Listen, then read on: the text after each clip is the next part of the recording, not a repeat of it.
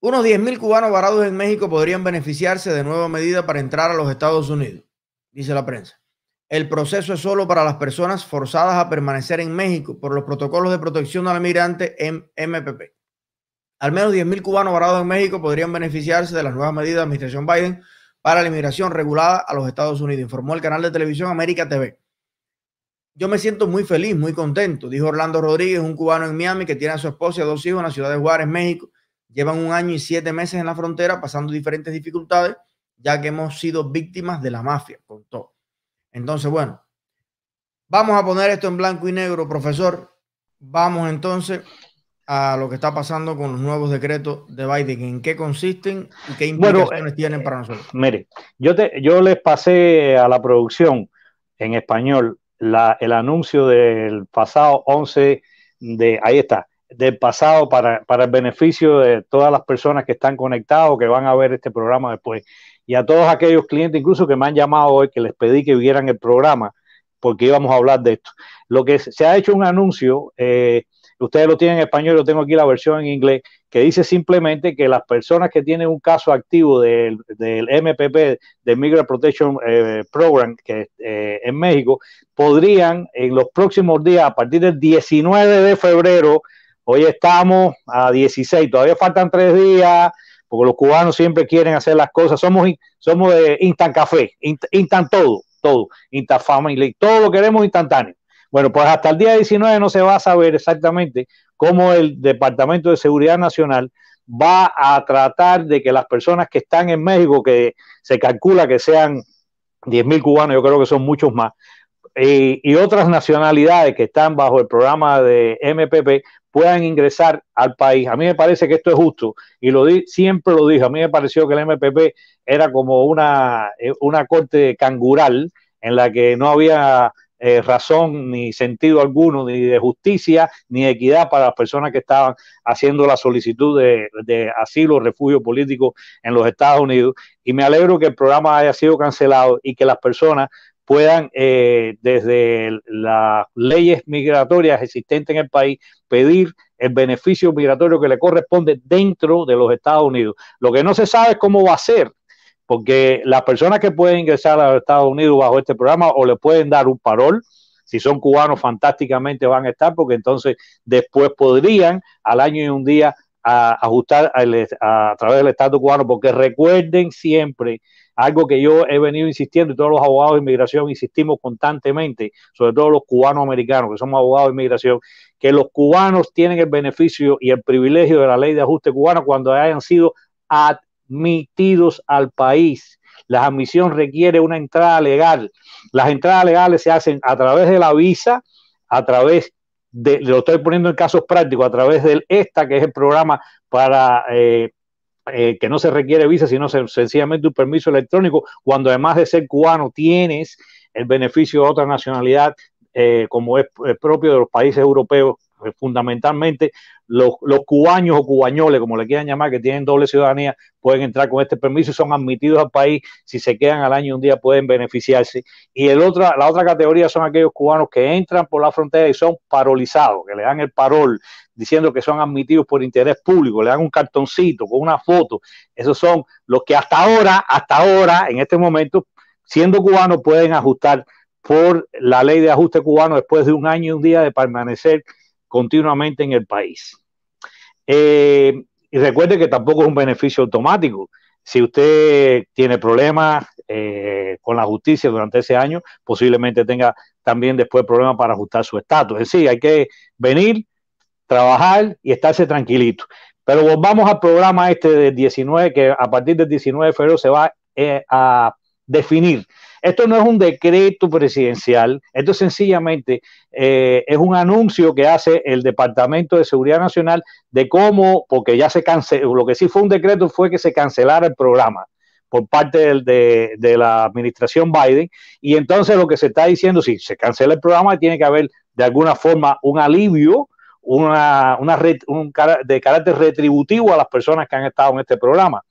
lo que se está diciendo que aquellos que todavía tienen un programa, el programa activo, y aquí este es el primer problema de este asunto, los que tienen un eh, el programa activo, pueden entrar a los Estados Unidos después que se verifique cómo esto se va a hacer. Entonces, ¿quiénes son los que tienen un programa activo? Bueno, los que no han incumplido con él, porque lo que ha pasado es que durante todo este tiempo ha habido muchos cubanos, y yo no culpo a nadie, ¿eh? cada cual sabe lo que puede hacer, lo que debe hacer, han ingresado al país, a los Estados Unidos, de forma irregular, saltándose el programa este y habiendo, ah, no, ah, habiendo estado ausente algunos a las vistas que tenían durante el proceso de este programa. A esas personas, hay muchos que ya tuvieron una vista, seguramente todos tienen una orden de deportación en ausencia, porque si tú no te presentas al juez de inmigración, entonces estás deportado. Estas personas no tienen un, no tienen un programa MPP activo. Ahora, hay, otro hay otra categoría, y si ustedes leen la segunda página de este anuncio, dice que a los individuos que han entrado a los Estados Unidos con un MPP activo pueden van a recibir en su día una, eh, una guía de procedimiento distinta, distinta a esta que se está anunciando.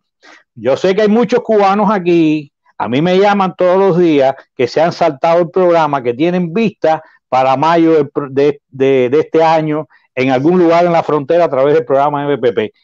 Si, si estas personas reciben un tipo de anuncio para procedimental de cómo resolver sus casos después de haber entrado aquí ilegalmente y habiendo estado todavía bajo el programa este de protección a migrantes, antes de que llegue su vista frente al juez y sean deportados porque no van a estar en la audiencia, entonces veremos cómo se van a resolver este grupo de personas. Hoy lo que se está anunciando, lo que se está ventilando, es aquel grupo que, todavía permanece allí en el país seguro, que supuestamente es México, hoy día pasando unas calamidades tremendas, porque creo que el, campamento de Carpa está congelado, el frío allí es tremendo. A estas personas se les va a decir cómo van a ingresar al país en los próximos días y cómo se va a seguir el procedimiento que ellos tienen activamente acá. Es el, la retribución equitativa que en justicia se le está dando por haber permanecido atentos y fieles al programa que les ha asignado el gobierno de los Estados Unidos para presentar sus casos de asilo frente a la deportación que representa toda entrada ilegal al país. El propio Departamento de Estado dice que esto no significa que le van a abrir la frontera a nadie. Léanse bien, está en español, lo estás publicando tú en español, por favor, que busquen el link, que lean bien, que esto no están diciendo, porque hay muchos cubanos por ahí diciendo y mandando mensajes a Cuba, eh, que a, mí, me, llega. no, no, que cuando 30 personas desde Cuba. Oye, Eliezer, ahora sí, ahora sí. Ahora nada, no, ha, pasado nada. Aquí dice, lo, eh, estoy leyendo el inglés, lo voy a traducir porque no dice la impresión en español. Este anuncio no debe ser interpretado como una apertura para inmigrar irregularmente a los Estados Unidos. Lo dice aquí claramente. Los individuos que, eh, eh, que no están amparados por esta decisión van a ser obviamente procesados como entrada ilegal al país. Compréndanlo bien. vamos a, a ver, hay un par de preguntas aquí. Bueno, la primera pregunta eh, vamos a la segunda pregunta primero. Dice, doctor, ¿y los que no tenemos MPP?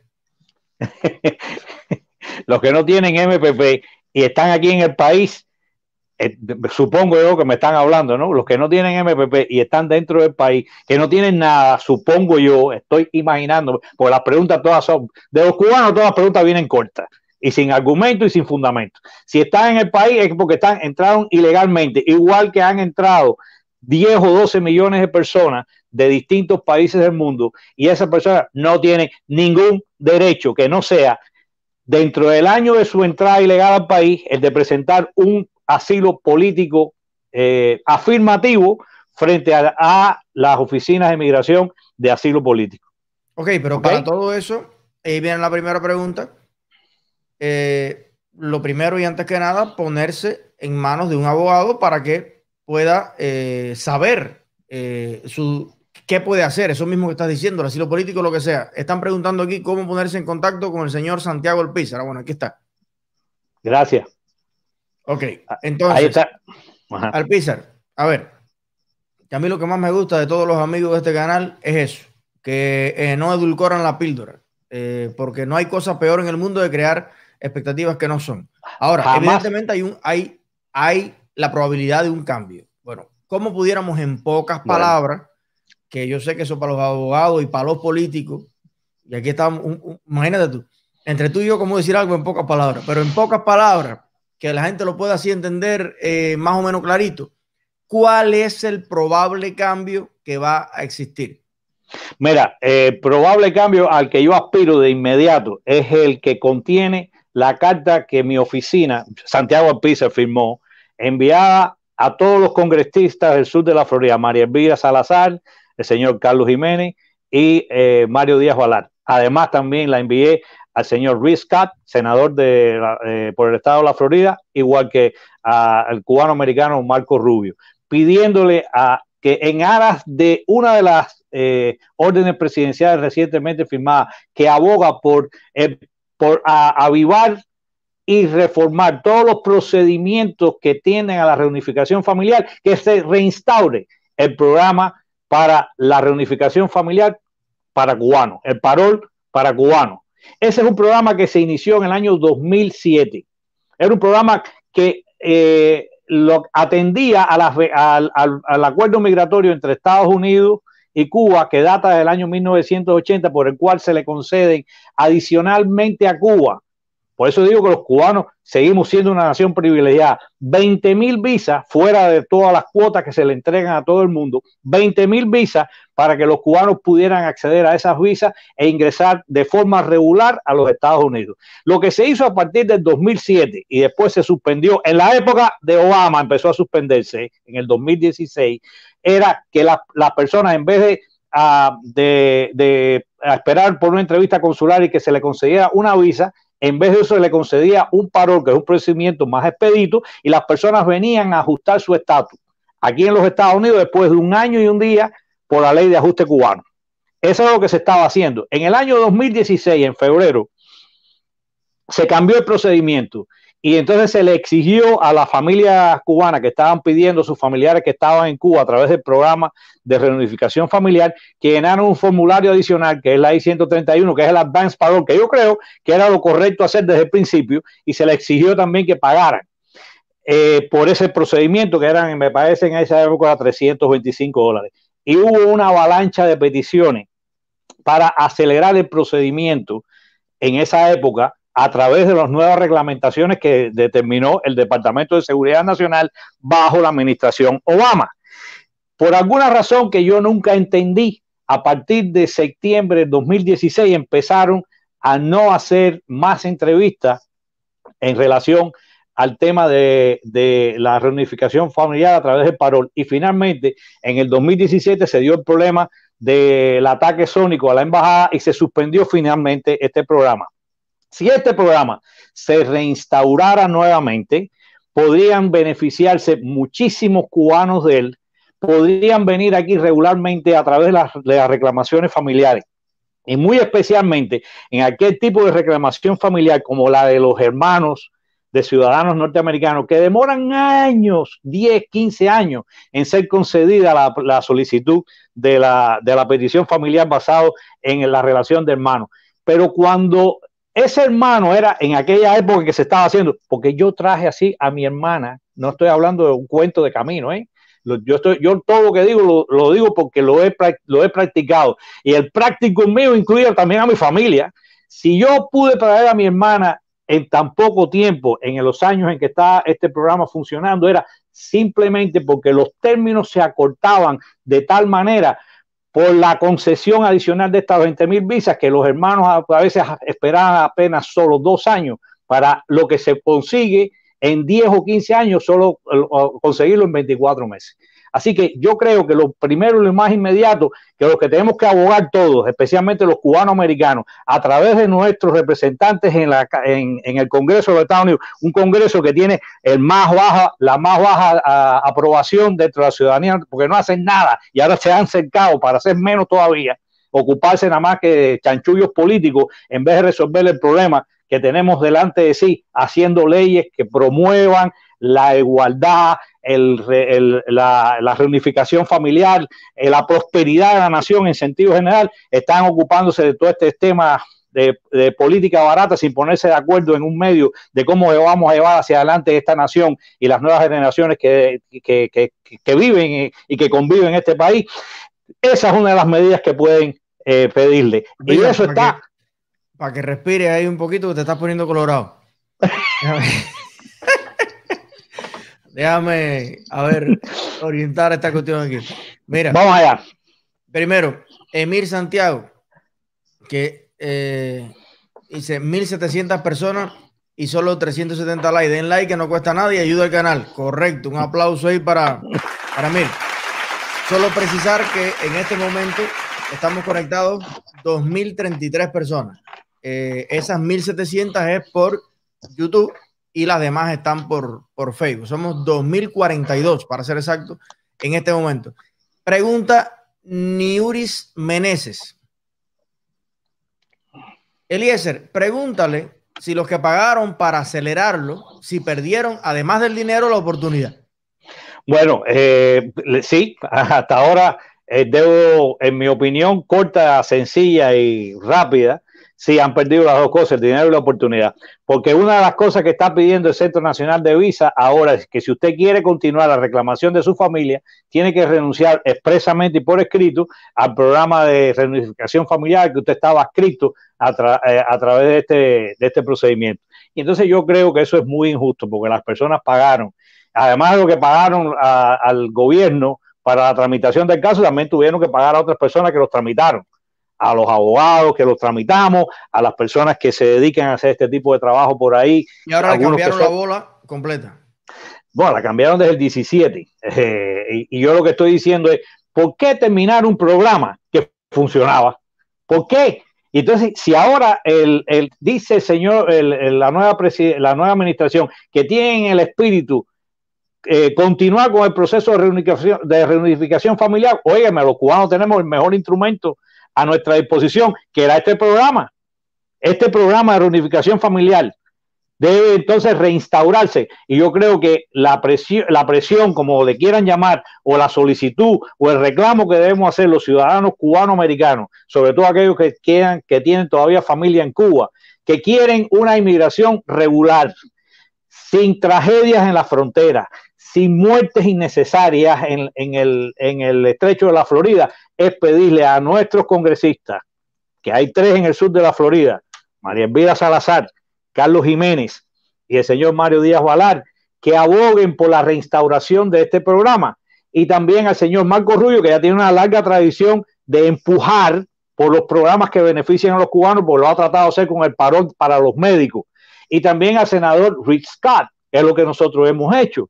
Ahora, esa es de, manera inmediata. De manera inmediata ya se está trabajando en el Senado de los Estados Unidos por otro proyecto de, una ley migratoria de carácter, de una reforma migratoria de carácter integral, que eso es a lo que aspiramos todos para darle un camino a la ciudadanía y a la o a la residencia a los millones de indocumentados que hay actualmente en los Estados Unidos.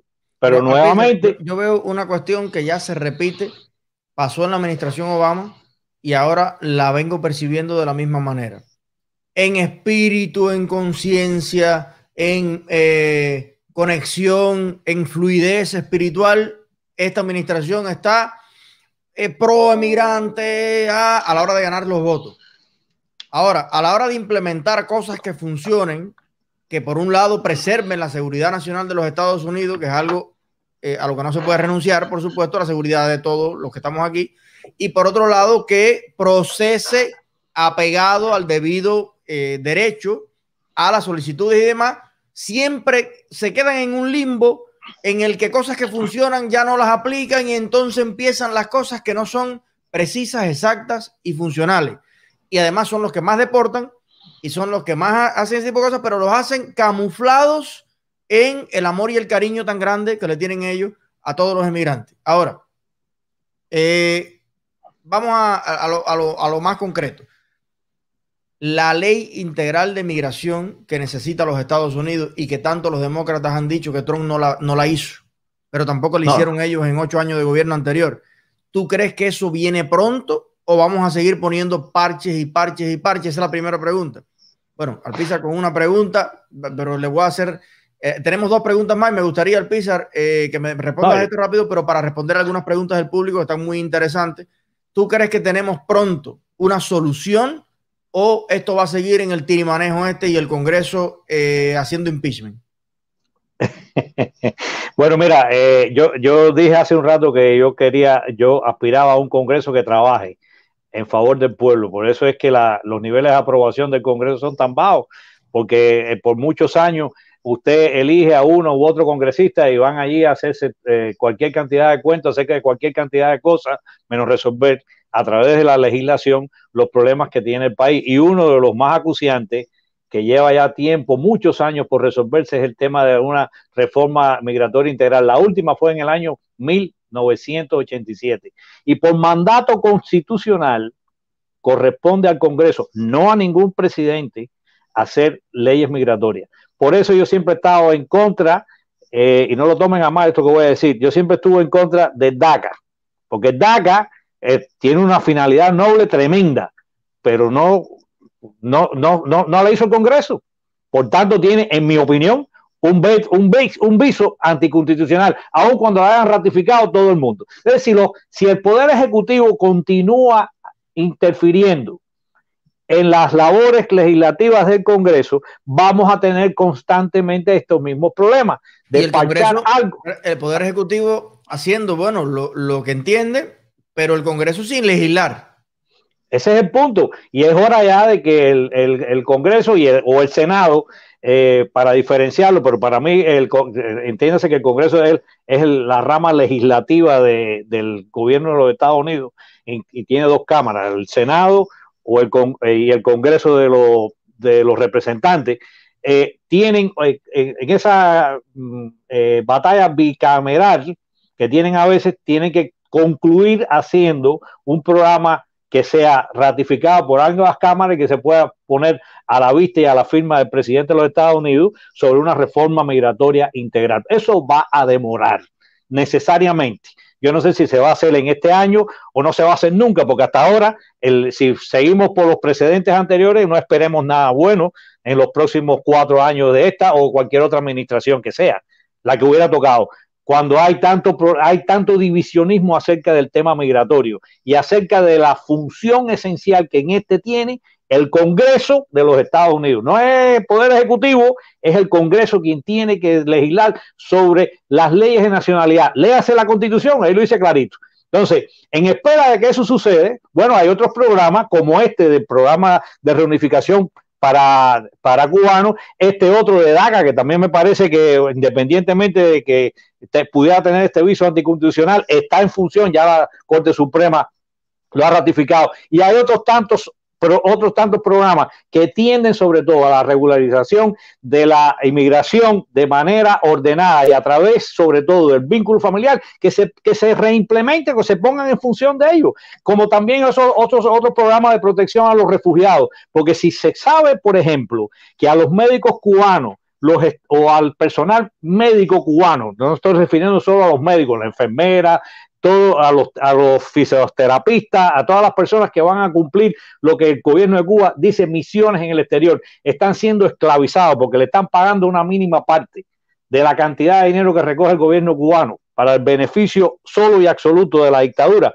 Y hay un programa ya que se instauró en la época también del presidente George W. Bush para que esos cubanos que sufrían en el, el del comunismo y la esclavización laboral en esos lugares del mundo puedan también reclamar un espacio de refugio en los Estados Unidos. Ese es otro programa que también se puede implementar. Entonces, mientras el Congreso no termine una orden de reforma eh, migratoria integral, tenemos que volver a los programas que han funcionado en el pasado, sobre todo aquellos que tienden a la reunificación familiar, como es el programa de parol para los cubanos, que hay 20 mil visas perdiéndose todos los años que puede ser entregada a esa familia que está atravesando la frontera o muriendo en el estrecho de la Florida buscando libertad y refugio en los Estados Unidos. Ok, vamos entonces con tres preguntas eh, concretas para eh, concluir esta sección el día de hoy.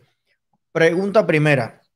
Eh, Santiago, ¿qué hago si estoy en México y no tengo MPP? No. Señor, yo no le puedo decir a nadie qué es lo que tiene que hacer, ¿eh? Cada cual hace lo que, de, que es en México. Yo no lo dije claro aquí, lo dice el comunicado. El anuncio no se puede interpretar como que estamos abriendo a, a todo inmigrante irregular la, frontera. Eh, él está en México. Eh, es lo que quiere... que yo le diga cómo venía a pasar la frontera. Yo le he dicho a muchísima gente que yo no voy a caer jamás y nunca en el incitement en la incitación a que yo me convierta en un coyote. Yo estoy en contra de la inmigración ilegal porque todo, por todos los riesgos que representa para la seguridad personal, no estoy hablando de la seguridad nacional de los Estados Unidos ni la mía, estoy hablando de los de ellos. Tengan cuidado con lo que hacen, señores. Están exponiendo a sus hijos. El otro, lo que tú estabas leyendo ahorita, decía un señor que era, estoy muy contento que quitaron el MPP porque mi, mujer, mi esposa y mis hijos están en México. Compadre, si usted es ciudadano residente americano, ¿cómo usted va a poner en riesgo la vida de su, familia, atravesando la frontera y ponerlo en manos de las mafias eh, y de la, y de eh, eh, mexicana, cuando usted puede, a través de su, de su relación familiar, traer a su familia regularmente a los Estados Unidos a través de una reclamación familiar. Yo no entiendo eso, que cuesta muchísimo menos dinero y es mucho menos riesgosa. Que se demora un poquito más, sí, pero mira cuánto lleva ya el otro perdiendo el tiempo en México, un año y medio. Si esa persona hubiera hecho la reclamación familiar a través de su condición de ciudadano o residente, esa persona de la que tú leíste ya estuviera aquí su familia. Ya no tuviera que estar alegrándose porque la ha mantenido por un año y tanto en México, que eso es costosísimo para toda la familia, para cualquier familia. para eso estamos aquí, para, para, a lo mejor esa persona ahora te está escuchando y dice, coño, al Pizar, pero a mí me orientaron mal, no me dijeron. Entonces, para eso estamos aquí ahora, para que sepa que existe esa vía y todos los cubanos que están en Cuba creyendo en pececitos de colores, bueno, aterricen y sepan que la opción nunca es atravesar esa frontera, porque ya después para adelante. Mira, eh, eh, yo soy cubano y tengo, no tengo familia ya en Cuba porque toda la he traído para acá, la saqué del de infierno aquel, pero me quedan muchas amistades. Yo tengo, eh, oye, todos los cubanos tenemos un ahijado, todos somos padrinos de alguien. Yo tengo mucha gente en Cuba que, que quiere que yo les diga lo que ellos quieren oír y mucha gente que vienen a que, a que tú les quieras decir lo que tú les digas, lo que ellos, lo que les adorna y lo quieren, les, les acaricia el oído. Sí, ven, no, no se puede venir porque no está permitido que usted venga por la, la frontera. No es una manera de inmigrar, es una forma de buscar refugio cuando usted huye de una situación de peligro del país donde vive. No es una manera regular de venir a, a, a, inmigrar a ningún país del mundo. Es igualito que cuando van a entrar forzadamente a su casa que usted no quiere que entre nadie, a menos que sea un familiar querido o una persona que tenga una necesidad inmediata que usted considere, bajo las circunstancias suya, económicas en su propia casa, de que esa persona debe entrar allí a buscarle refugio y la caridad de que usted le puede ofrecer. Lo mismo funciona con el tema de inmigración. Acá creo que lo quiero que lo acaben de comprender. Cuando hay otras vías, ¿por qué arriesgarse en la frontera? ¿Por qué? No lo acabo de comprender. Y no quiero ese tipo de preguntas. ¿Qué hago? Haga lo que usted quiera, compadre, pero no venga de esa manera porque va a encontrarse con una con un, eh, en un empeño en que no posiblemente no lo pueda superar. Bueno, yo, yo poco haciendo el abogado eh, informal aquí, me entiendo que un poco también la pregunta era una persona que llegó a México y que quiere hacer una solicitud, porque a lo mejor es el caso de una persona que está huyendo y que la pregunta es, bueno, aquí desde México ahora, que si se acabó el MPP y qué sé yo, ¿cómo yo formal, respetuosamente le pido a los Estados Unidos, eh, le hago una solicitud? Yo le interpreto de esa manera. Ah, eh, mira, está bien. bueno, entonces, basado en tu interpretación, que no es la mía por experiencia, ¿ok? entonces, le digo a esa persona que hizo esa pregunta, y no, yo, no, yo no regaño a nadie, yo creo que no permito que me eh, dirijan el sentido de mis palabras a lo que ellos quieren oír. No lo voy a permitir, yo siempre voy a decir lo que yo pienso, no lo que la gente quiere oír. Y siempre le digo a la gente, no oigan por los carcañales. Repito o insisto, no es una manera natural de emigrar la de presentarse en la frontera, pero nuevamente, eh, si, van si han eliminado el programa de MPP, las personas que están esperando para llegar a la frontera de los Estados Unidos, yo creo, en primer lugar, que deben esperar un momento, respiren, para ver qué va a pasar con estos que están ya de alguna manera en el sistema. Como cuando decimos sistema, es a los que van a procesar o ya están procesados a través del MP. Y después entonces vendrán en la cola estas otras personas que van a tocar a las puertas de los Estados Unidos y serán oídos en su momento. Aquí hay un activo de lo que va a, de lo que va a pasar. Si usted lee este mismo anuncio, dice por algún lugar que los Estados Unidos y otras entidades emplearán todas las necesarias, las precauciones necesarias para eh, a través de los centros de, eh, de, de, prevención de enfermedades, cómo se harán eh, este tipo de procedimientos. Y más adelante dice que se hará un procedimiento, el, Departamento de Seguridad Nacional buscará algún tipo de procedimiento consistente con las capacidades para seguramente, para, con seguridad, procesar a todas las personas que tengan un legítimo caso de refugio para entrar en los Estados Unidos. Así que lo que les recomiendo a todas las personas es un poco de calma. Sé que esto no va a calmar mucho a nadie. Ahorita vienen 10 eh, eh, caravanas saliendo de todos los lugares, de todas las provincias de Cuba. Ya las caravanas, van a venir con el nombre de la provincia. Aquí viene la, delegación de Camagüey, los de Pinar del Río y los de Oriente. Eh, de, alguna manera, porque no hay, no hay forma de aguantarlo. Cuando usted está viviendo en un infierno como es el, cubano, yo me imagino que la frontera se va a llenar nuevamente de personas expectantes de lo que va a suceder. Pero como no sabemos lo que va a suceder, ni somos, ni tenemos la bolita mágica, no puedo explicarle cuál es el procedimiento que van a utilizar. Sé que va a ser algo mejor que el MPP, pero tampoco sé cuánto va a beneficiar. Ya uno por ahí te dijo viejo pesado, fíjate. Sí, no, no, óigame, que me digan lo que quiera y el peluquín, lo que le dé la gana. Yo no, es verdad que soy un viejo regañón y pesado. Bueno, entonces, eh, dos, dos preguntitas más, a ver si las podemos precisar. Hay una pregunta que dice, tengo a mi hija en Italia y quiero eh, juntarla conmigo aquí en Estados Unidos, ¿cuál sería mi procedimiento? Y la, y la segunda, ya estamos a las dos para eso. Eh, y la segunda, tenía ya cita mi familia en Cuba por reunificación ah. familiar, vino lo del ataque sónico, se acabó y eso se quedó ahí. ¿Qué volaba con esa talla? Así mismo te preguntaba, me gusta. No, me lo estoy yo inventando porque ya se me olvidó. Bueno, mira, voy a empezar por qué volar con esa talla.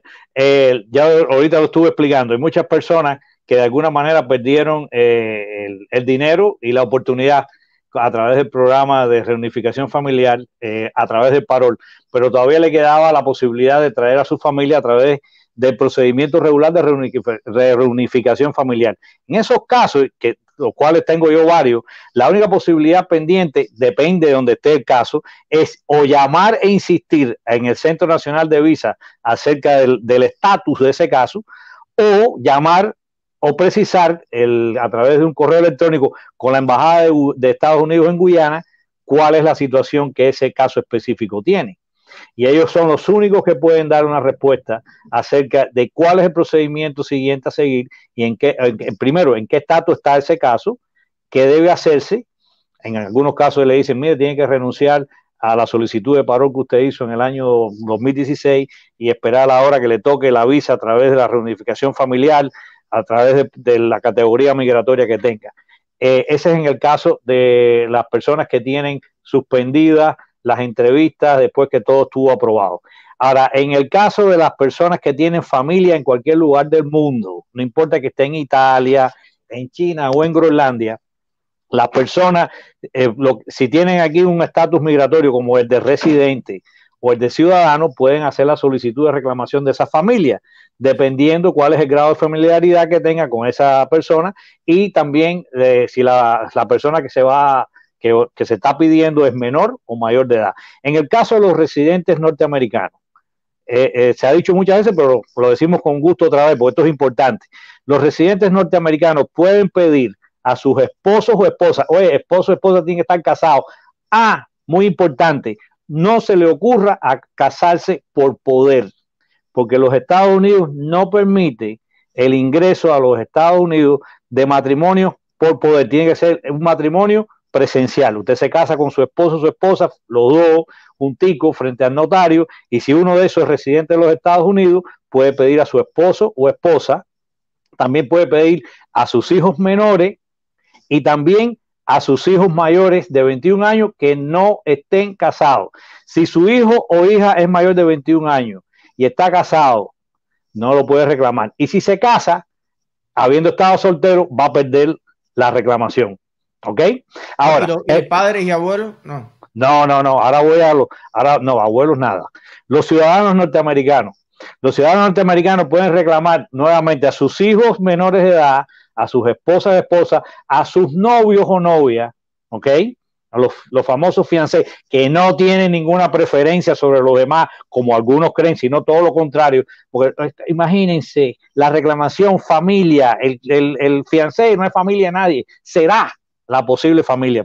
No hay posibilidad alguna de creer que un, una visa fiancé va a superar a la de una visa por, por matrimonio. ¿Está claro? Entonces, repito, el ciudadano norteamericano puede reclamar a su esposo o esposa, a sus hijos menores de edad, a sus hijos mayores de edad, solteros o casados, o sea, aquí se incluye también los casados, y también puede reclamar a sus padres y a sus hermanos. Ahora, cuando el ciudadano, eh, lo aclaro todo, cuando el ciudadano norteamericano reclama a sus padres, y estos vienen a través de la reclamación, esta es otra ventaja del paro cubano, ahora lo voy a explicar.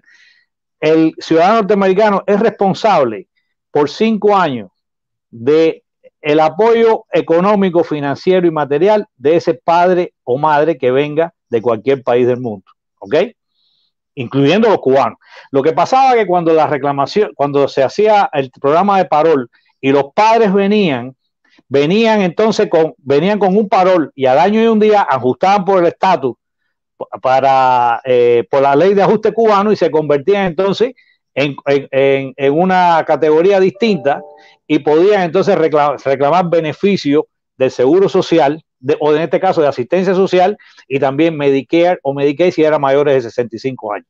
Pero si usted reclama hoy día a su mamá o a su papá y su mamá o su papá viene con 80 años al país, los próximos cinco años es usted responsable económicamente de la suerte de sus padres.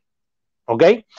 Y la otra categoría migratoria que se también se beneficia si se reinstaurase el programa de parol para los cubanos, y esto nada más que para los cubanos, repito, es el de la reclamación de los hermanos, que generalmente demora entre 10 y 15 años, pero cuando se, se venían a través del parol, se podía reducir este tiempo a dos, porque había, había visas disponibles a través del parol que se le daban a estos hermanos hermanos que estaban esperando por mucho tiempo ese tipo de reclamación. Ustedes ven que no soy tan viejo ni tan pesado cuando me hablo, cuando hablamos con sentido común y raciocinio. Es que al piso no, que no... café, hay que conseguir un sí, eh, maestro, hay una pregunta curiosísima, pero ya no tenemos tiempo, pero se la pueden hacer al Pizar en este número. Eh, la inmensa mayoría de las preguntas seguramente se quedaron en el tintero. Pueden llamarlo y preguntarle personalmente que él es, él es eh, un, un, amor de persona. Lo que pasa es que hay temas que, que le, le, pican y entonces, bueno, ahí te leo un poquito más. Pero lo, lo, lo, bueno es que la gente que infla siempre eh, te dice eso, como dice el Pizar, te endulza el oído, que yo prefiero personas que me digan objetivamente, para yo no perder ni el dinero ni el tiempo, la verdad de las oportunidades que hay o las que no hay.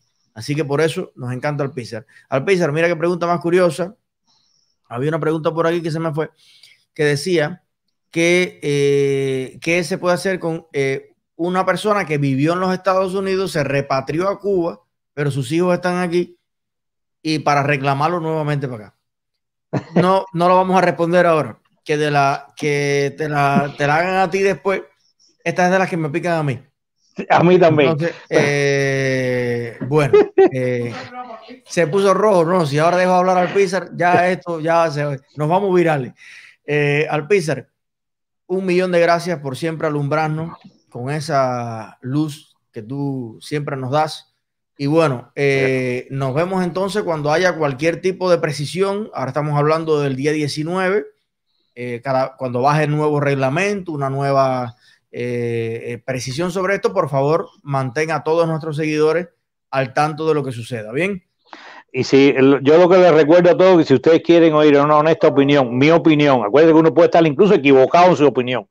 Me pueden llamar, pero van a oír lo que yo pienso, no lo que ustedes quieran que yo les diga. Lo dicho siempre, y lo, es como mi moto en, el, en mi website. Un website que no sirve para nada, para ninguna otra cosa que para presentar la audiencia de Santa Clara y decir que tengo un website, porque yo por ahí no atiendo a nadie. Pero lo digo bien claro, si usted quiere oír lo que yo pienso, yo se lo voy a decir, pero no quiera, jamás va a oír lo que usted quiera oír. Yo no, eh, no hago cuentos, los cuentos son para las relaciones personales, cuando tiene una noviecita y ya ese tiempo incluso ha pasado sí, para Sí, ahí hacemos todos los cuentos del mundo, pero esto no, esto es una cosa seria, ¿eh? Alpizar, eh, ya te iba a despedir, pero 30 segundos porque me dicen aquí que no contestaste lo de la hija en Italia. Sí, como no, como lo dije que no lo contesté la hija en Italia, le dije a la persona que si esa que si su ella no importaba dónde estuviera en el mundo, incluso hice la referencia a Groenlandia, yo tengo buena memoria, ella puede reclamarla si es eh, la persona que está aquí es residente o ciudadana, dependiendo entonces de la explicación que di después. Si la hija en Italia es soltera y la madre aquí es residente, la lo mismo que explicaste. Claro. Que esté en Italia o que esté en donde sea, donde sea. No tiene nada que ver. La reclamación familiar es para que los residentes norteamericanos y, y los ciudadanos traigan a sus familiares inmediatos venidos de cualquier parte del mundo. El paro cubano es un privilegio además que tenemos los cubanos. Eso, eso, eh, y, para, eh, y para que fuera efectivo tenía que cumplir dos cosas. Uno, que fuera cubano y número dos, que el beneficiario viviese en Cuba. ¿Está bien? O sea, que si esto de ser cubano no se lo preguntan a Randy, ¿no? Porque si eh, le preguntan a Randy, dice, no, ese es ex cubano, no es cubano. Eh, qué, simpático el, señor. Eh, parece que no se ha leído su propia constitución, que dice que los cubanos lo somos siempre. Bueno, ya tú sabes cómo ellos, por dónde se pasan ellos eso, pero, pero está bien. Eh, profe, un abrazo enorme. por ahí estaban pidiendo su correo electrónico. ¿El correo sí que lo revisa? Sí, yo, joder, como no, yo, yo contesto muchísimo. Yo gasto buena parte del día contestando correo electrónico. Es al A ver, ¿cómo es tu correo? Es mi apellido con la palabra L-A-W después, Alpizar Law, A-L-P-I-Z-A-R-L-A-W, a gmail.com. A ver, dilo sin deletrear. A ver, ¿cómo sería? Alpizarlaw a gmail.com. Ah, eso es más simple. Okay. Eh, eh, eh, es, muy simple, es mi apellido, la palabra ley en inglés, que es L-A-W, a gmail.com. Listo. Maestro, I love you so much. Likewise. Un abrazo a todos. Ahí está, mira, ahí perfectamente lo pusieron ahí ahora. Y recuerde que yo soy cubano y los quiero a todos. Y cuando digo las cosas de la manera que ustedes creen que estoy peleando, es porque le estoy advirtiendo de riesgos y peligros que no tienen por qué correr, amigos. Eso es todo. Gracias, hermano. Un abrazo, un aplauso ahí. Para esa Alpizar, el abogado que los quiere, pero los cuida también de los inventos y de las musarañas.